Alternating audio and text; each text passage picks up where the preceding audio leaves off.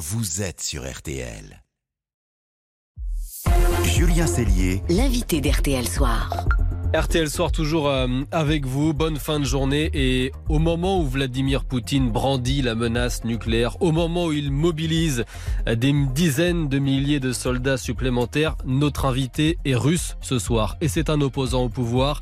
Bonsoir Vladimir Osechkin. Euh, bonsoir à vous. Vous, dirigez l'ONG Goulagou qui dénonce la torture, notamment dans les prisons russes. Vous êtes réfugié politique ici en France et vous assurez avoir été victime d'une tentative d'assassinat chez vous à Biarritz il y a dix jours. Alors, vous allez nous raconter cette histoire. Juste avant, je voudrais votre avis sur le discours ce matin de Vladimir Poutine parce qu'il rebrandit l'option nucléaire. Forcément, c'est toujours effrayant. Est-ce que vous, vous jugez euh, cette menace crédible? Euh, Oui, euh, je, pense que tout ce que le dictateur Poutine fait maintenant, dans les derniers six mois, c'est très grande violence pour tout le monde, parce qu'il veut garder son pouvoir. Et il a bien compris que l'Ukraine, c'est un pays de démocratie qui contactait avec l'Union, avec les États-Unis. Mais Poutine, il veut retourner dans le temps comme dans l'URSS avec KGB et un goulag. Et pour lui, il n'y a pas de frontières. Et je, pense que lui est la plus grande menace maintenant pour euh, tout le monde. Vous avez, j'imagine, des contacts avec des amis, avec des activistes en, Russie. Euh, Poutine a annoncé ce matin une mobilisation partielle 300 000 hommes. Est-ce que vous connaissez des Russes qui vont fuir, qui vont essayer d'échapper à la mobilisation? On voit que les billets d'avion sont, sont pris d'assaut. Aujourd'hui, c'est catastrophe avec les messages de notre hotline de gulago.net. C'est beaucoup de personnes. Aujourd'hui, j'ai reçu plus de 100 lettres de euh, personnes qui veulent quitter euh, la Russie. Ils ne veulent pas participer dans la guerre.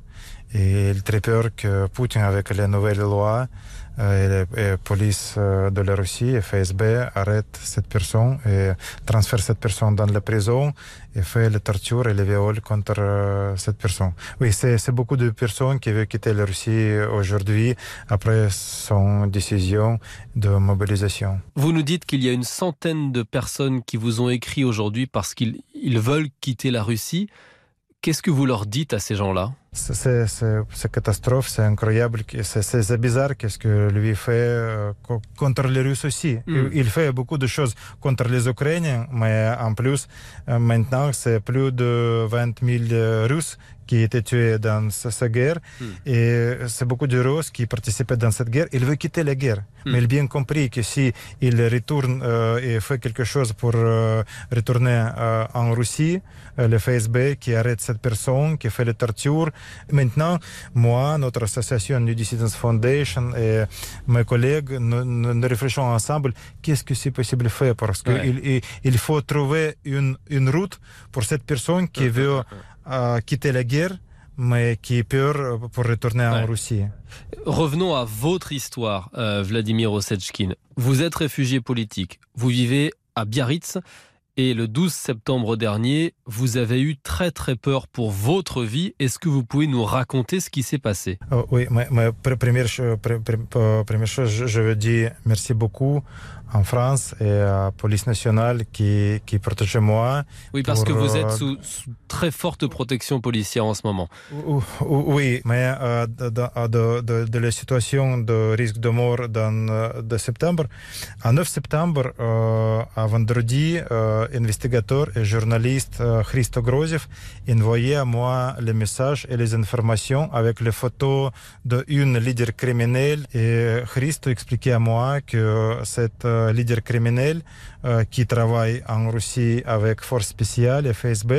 Il arrive en France et il veut tuer moi. Euh, bien sûr, tout de suite, j'ai envoyé toute cette information à la police. Euh, il invitait moi au commissariat de Bayonne. Donc vous saviez, je, que, vous, je... vous saviez que vous étiez menacé? Oui, oui. Je, je quittais euh, Biarritz pour, pour le week-end. Et à lundi, à 12 septembre, euh, nous sommes retournés à Biarritz avec ma famille parce que c'est le Mm. jour de l'école et voilà. Mais euh, ma femme, euh, avec les enfants, elle, elle est retournée à la maison à Mm. côté de 9 heures dans le soir. Euh, dans 10 minutes, nous préparons quelque, quelque chose très vite pour euh, donner le manger pour les enfants.